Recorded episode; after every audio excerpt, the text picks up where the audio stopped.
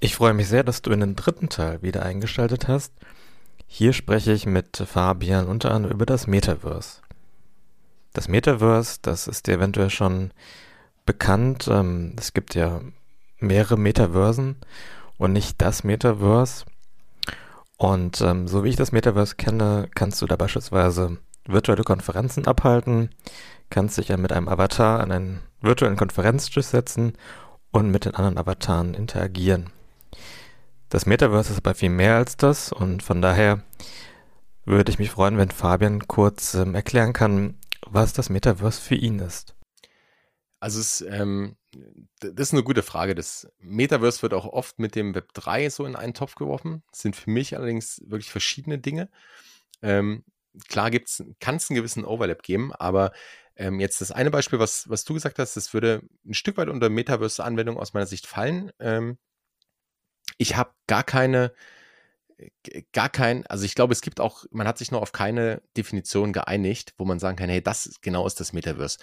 Ähm, der, der Autor von, von eigentlich dem, dem Buch, was, was in letzter Zeit da die meiste Aufmerksamkeit hat, also Matthew Ball vom, vom Metaverse, heißt, Metaverse heißt das Buch, ähm, der beschreibt es als skalierendes, interoperables Netzwerk ähm, von virtuellen dreidimensionalen Welten, also wo ich einfach ein immersives Erlebnis haben kann.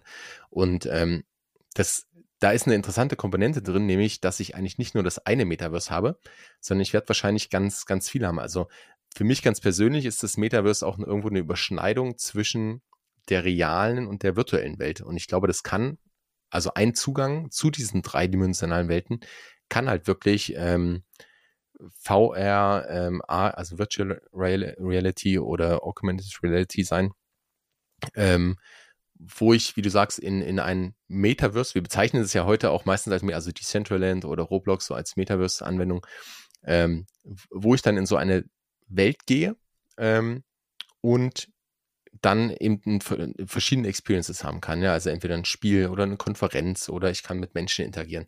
Ähm, aber wahrscheinlich wird es davon ganz, ganz, ganz viele geben und auch verschiedene Anwendungsfälle. Und ich glaube, wir sind, ähm, wir sind noch nicht da, wo wir zum einen sagen können, hey, genau das ist es. Und zum anderen ähm, auch wissen wir vielleicht noch gar nicht genau, wo, wo die Reise hingeht. Ja, es gibt ja auch immer diesen Vergleich, ähm, da wo der Begriff auch unter, als ich glaube, das erste Mal oder fast das erste oder eine der ersten Mal erwähnt wurde, ähm, zu Snow Crash, also in einem Roman, ähm, wo das eben wirklich diese, diese virtuelle Parallelwelt ist oder jetzt auch ähm, Ready Player One, der Film, wer den kennt, ähm, wo es dann wirklich die, da, da setzt man quasi sein Equipment auf und, und geht in eine, in eine komplett andere Welt.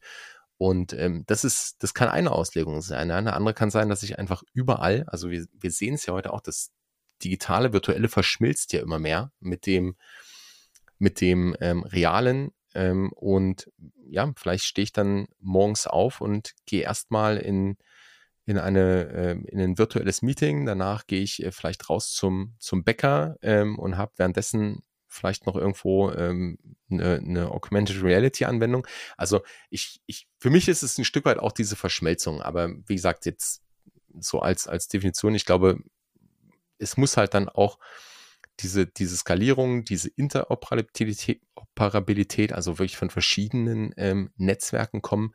Und das ist dann auch so ein Stück weit die Überschneidung zu Web 3 aus meiner Sicht, wo ich dann sage, okay, ich kann natürlich in diesem Metaverse beispielsweise, ähm, und jetzt Decentraland ist ja dafür ein klares Beispiel, aber da kann ich dann plötzlich Sachen besitzen. Ja, dann habe ich vielleicht meinen Avatar, den ich als als Asset besitze, ähm, kann ich dort mit reingeben oder mein, mein digitales Kleidungsstück oder wie auch immer.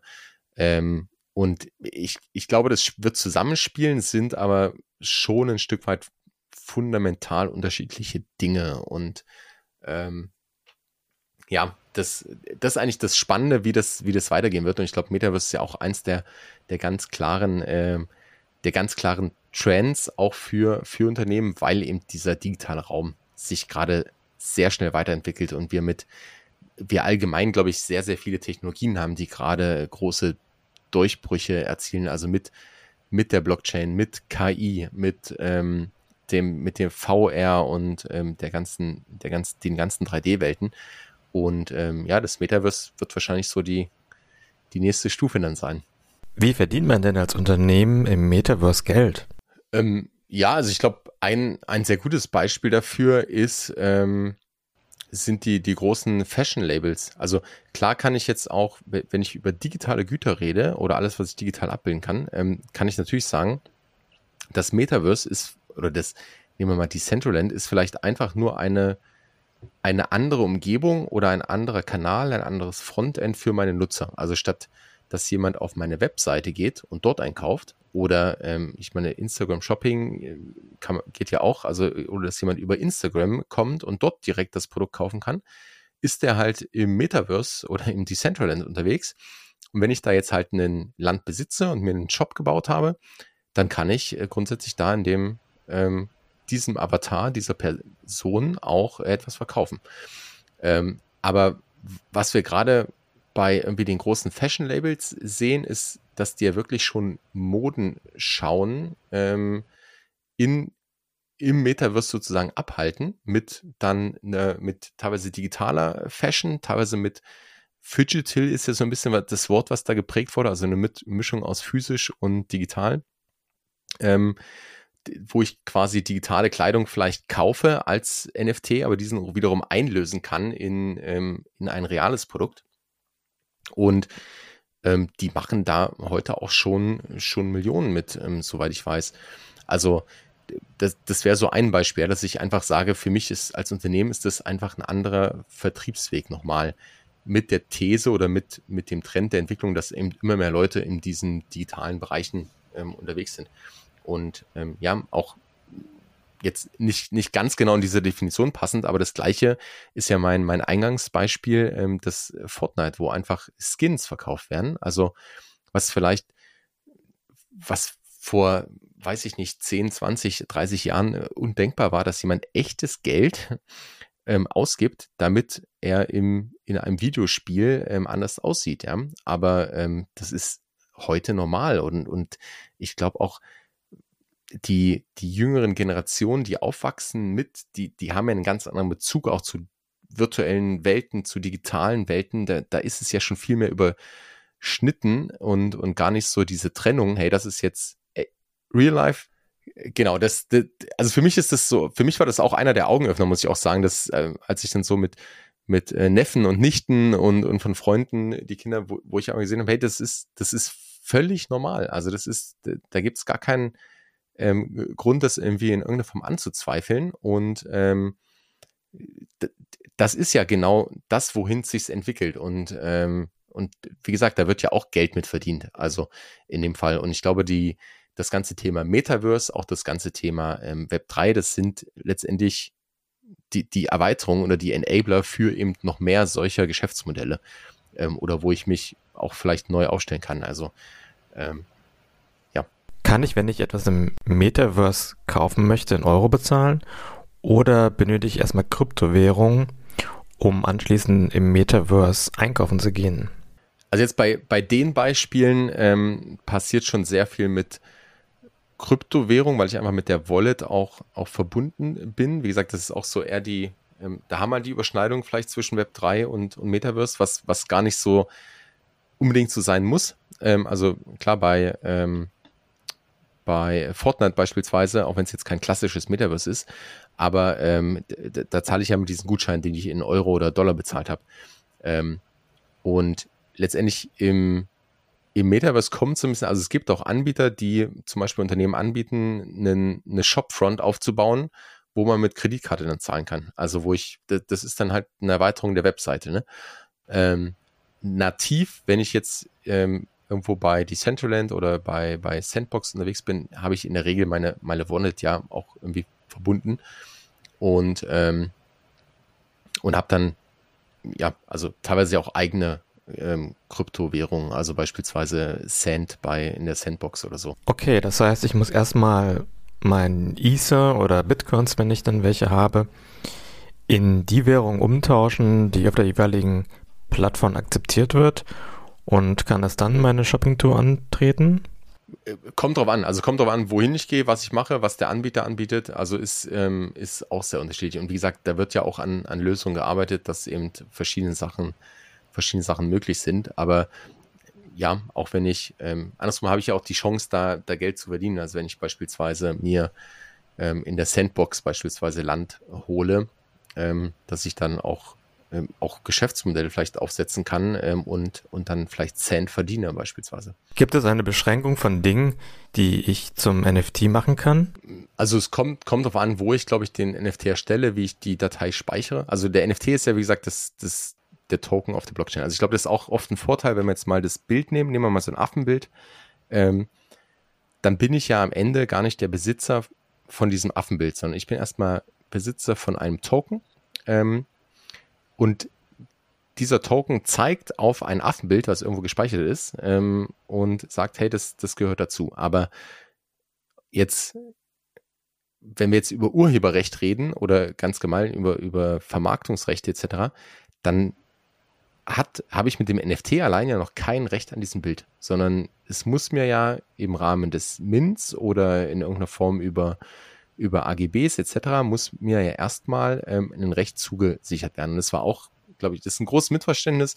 Ähm, mittlerweile gehen Projekte schon eher den Weg, dass sie von vornherein sagen, okay, beispielsweise bei diesen Board Apes ähm, war von Anfang an kommuniziert, du hast die kommerziellen Rechte, wenn du diesen NFT besitzt. Das heißt, wenn ich einen dieser Affen habe, dann kann ich den zukünftig nutzen ähm, für, als, für, als meine Brand. Dann kann ich damit irgendwie, gibt es ja schon äh, Kaffee machen, dann kann ich den auf, weiß ich nicht, Müsli-Packung drucken und, und irgendwie eine Brand dazu aufbauen.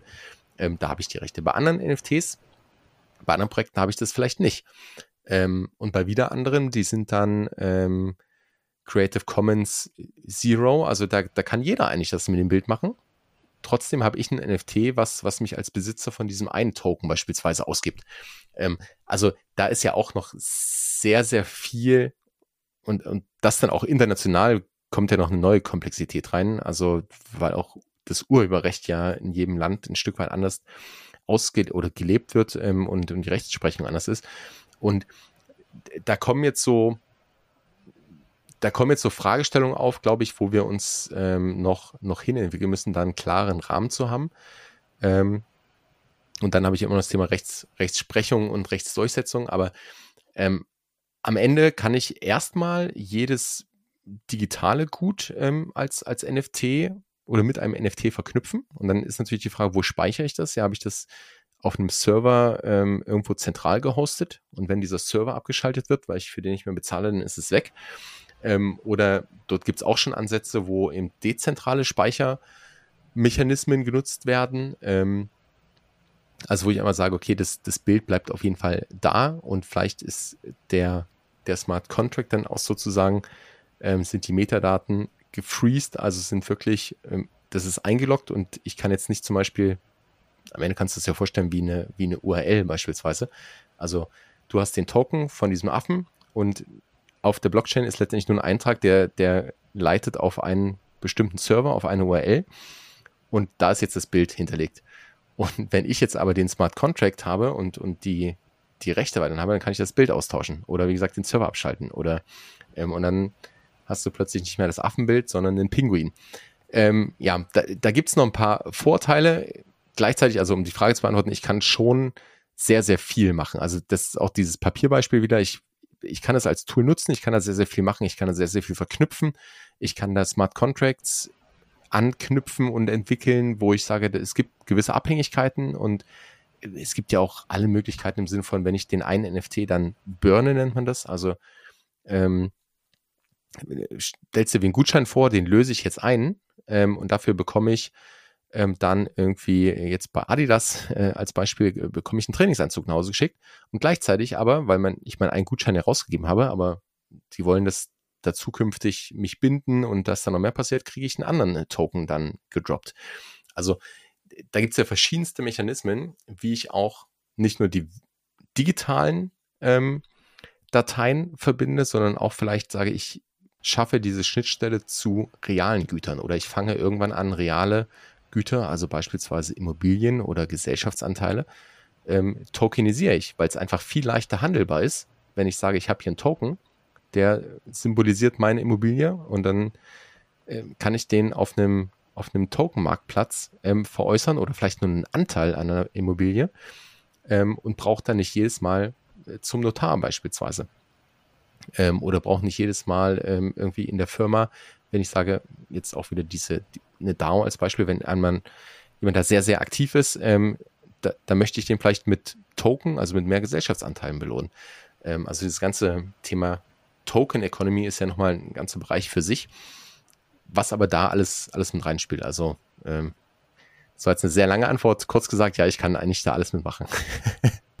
Nennt man Geschenke, die ich bekomme, nachdem ich ein NFT gekauft habe, als Drops oder als Airdrops? Nee, also Airdrops, Airdrops sagt, dass ähm, ich etwas in meine Wallet geschickt bekomme, also so aus dem Himmel gedroppt sozusagen. Ähm, also wenn ich mir die Wallet nochmal als Briefkasten vorstelle, ähm, dann kann ich eine öffentliche, also meine öffentliche Wallet-Adresse kann ich herausgeben. Ich kann auch verschiedene haben. Ähm, aber die gebe ich jetzt dir und jetzt kannst du ja erstmal jeden Brief, den du möchtest oder jedes Paket dorthin schicken. Ähm, und in dem Fall ist es in der Wallet so, dass ähm, du mir da jetzt, oder das im Adidas-Beispiel, ich habe den einen NFT gehabt, der wurde bekannt, hey, das ist ein Gutschein, den kannst du jetzt einlösen, aber in dem Moment, wo du den einlöst, ist er halt weg. Also der wird wirklich dann verbrannt sozusagen ähm, in der Funktion. Bei manchen ist er vielleicht auch einfach nicht mehr nutzbar, dann ist er halt eingelöst, dann ist er wie so ein Gutschein eingerissen oder so. Aber gleichzeitig gibt es dann die Chance für den Herausgeber, dass er mir weil er ja die Wallet-Adresse kennt, wo der NFT bisher drin lag oder mit dem ich, mit der ich interagiert habe, einfach was Neues schickt. Oder das war ja auch so das Playbook im, in 2021, dass Projekte ähm, beispielsweise ein Profilbild verkauft haben und ähm, keine Ahnung, zwei Monate später per Airdrop einen weiteren NFT kostenlos für alle Holder äh, verschenkt haben, die plötzlich dann auch irgendwie mehrere tausend Euro wert waren. Also Airdrop ist erstmal nur das, ähm, ist sozusagen dieses, dieses Geschenk oder wo ich einfach was in die Wallet geschickt bekomme. Gibt natürlich auch viel so, also dieser äh, bitte keine Werbung einwerfen, ähm, Hinweis wird nicht akzeptiert, sondern es gibt natürlich auch viel ähm, Scam und viel Schrott, was, was in die Wallets kommt oder wo, also dann bekommst du ein NFT und dann siehst du ein Angebot drauf bei OpenSea und denkst dir, ah, hier bietet mir jemand 500 Euro, ich habe das bekommen, ich weiß gar nicht, was ist, die 500 Euro nehme ich jetzt und wo dann im Hintergrund Prozesse ablaufen und dann funktioniert es nicht, da muss man sich irgendwo hinwenden und äh, letztendlich ist das dann ist das einfach ein Betrugsmechanismus. Also es gibt auch unerwünschte Post, aber ein Airdrop ist sozusagen die, die, die Post und das andere ist dann einfach der, ja, äh, der Redeem-Prozess oder der, der Einlöseprozess des, äh, oder des Burnen. Mit welchen rechtlichen Fragestellungen kommst du im Rahmen deiner Web3-Beratung in Berührung? Also ich glaube, da kommt man, jeder, jeder, der drüber nachdenkt, ein eigenes Projekt zu starten in dem Bereich oder NFTs herauszugeben, äh, der kommt unweigerlich an diese Fragen. Also, ähm, wie gesagt, Urheberrecht ist, ist das eine, ähm, aber schon auch im, im E-Commerce oder im Steuerrecht ähm, gibt's gibt's ja die Frage, wie behandle ich das denn? Ja, also was, äh, was muss ich denn beachten, wenn ich auf meiner Seite das Minden anbiete? Also was, was muss ich vom Kunden vielleicht einsammeln und was nicht? Und äh, wie, wie wird das dann besteuert? Und wie muss ich, was ist das was habe ich denn für ein Vertragskonstrukt und brauche ich AGBs ähm, und welche Besonderheiten sollten diese AGBs vielleicht haben, ja? Ähm, oder auch wenn ich sage, keine Ahnung, schon, schon die Unternehmensstruktur, also wo sitzt, gründe ich jetzt ein neues Startup, wo sitzt es, in welcher Form ist es organisiert, möchte ich Token in irgendeiner Form ausgeben, ähm, was mache ich für Produkte, brauche ich ähm, als Investor, ja, oder als wenn ich, wenn ich NFTs verkaufe, wann, wann brauche ich vielleicht da auch irgendwie, muss ich mit der BaFin sprechen, wann nicht. Also ich glaube, da gibt es ganz, ganz, ganz viele Fragestellungen. Es gibt natürlich mittlerweile so ein paar Sachen, die, ähm, die wo man sagen kann, okay, da gibt es eine, in einer gewissen Form eine Auslegung, die, ähm, die man nutzen kann. Allerdings, also biete ich ja auch keine Rechtsberatung an. Also ist ja, ist, glaube ich, klar. ähm, und also, ich weiß nicht, ob wir den Disclaimer machen müssen, aber auch nichts hier in diesem, von dem, was ich sage, ist Financial Advice oder in irgendeiner Form äh, äh, Rechts- oder äh, Steuerberatung. Aber ähm, ich, ich sehe enormes Potenzial auch im, im Bereich Rechtsberatung. Ich glaube, auch die Rechtsprechung hinkt da noch hinterher, was, glaube ich, naturgemäß so ist, was wahrscheinlich auch sinnvoll ist, bevor es dann irgendwie zu Schnellschüssen kommt, dass man erstmal schaut, hey, wie entwickelt sich das? Wo muss ich wirklich eingreifen? Wo ähm, gilt denn, also beziehungsweise gilt dann ja erstmal heutiges Recht und ich muss schauen, wie es zu den Sachen passt. Und bei manchen Sachen wird es dann halt schon sehr schnell sehr schwer. Und ähm, ich glaube, da haben wir einen Bedarf, der, ähm, der, dass die Rechtsprechung oder dass das Recht entsprechend angepasst wird. Ähm, ich sehe aber ja diesen Bedarf, wenn so Fragen, ich, ich habe vielleicht so ein Grundverständnis, aber das gebe ich dann auch ähm, an die Fachleute weiter. Es gibt durchaus auch, ähm, auch in dem Bereich natürlich schon Leute, die, die selbst aktiv sind oder die, die sich darauf spezialisieren immer mehr. Und ähm, das sind natürlich dann, dann die Ansprechpartner, wo ich auch drauf verweise. Ja. Vielen Dank, lieber Fabian, für deine guten Antworten. Wir haben jetzt sehr ausführlich über das Web 3 gesprochen, über die Geschäftsmöglichkeiten, die sich im Web 3 umsetzen lassen. Und ich hoffe, dass du, liebe Zuhörerinnen, liebe Zuhörer, ein paar Inspirationen mitnehmen kannst ähm, für dein Web3-Projekt. Wenn du eine Frage hast, dann kannst du dich natürlich jederzeit gerne an Fabian und mich wenden, uns auf LinkedIn schreiben. Außerdem möchte ich die Gelegenheit nutzen, um dich auf ein NFT-Projekt hinzuweisen, bei dem mich Fabian maßgebend unterstützt. In dem NFT-Projekt wird es um eine Art Membership gehen, die dazu dient, dass du einen exklusiven Kommunikationskanal zu mir bekommst und, ähm, und deine Fragen an mich stellen kannst die du nach dem Hören einer Folge hast. Du kannst auch gerne eine Idee oder einen Wunsch einbringen für eine zukünftige Podcast-Folge. Und äh, das Ziel, was ich mit diesem NFT-Projekt verfolge, ist, mit dir jetzt im nächsten Jahr in Kontakt zu kommen und ähm, ja, dein Feedback äh, zu bekommen, mit dir in Austausch zu gehen. Und ähm, ja, von daher würde ich mich freuen, wenn du mit dabei bist. Die Details, die kommen noch.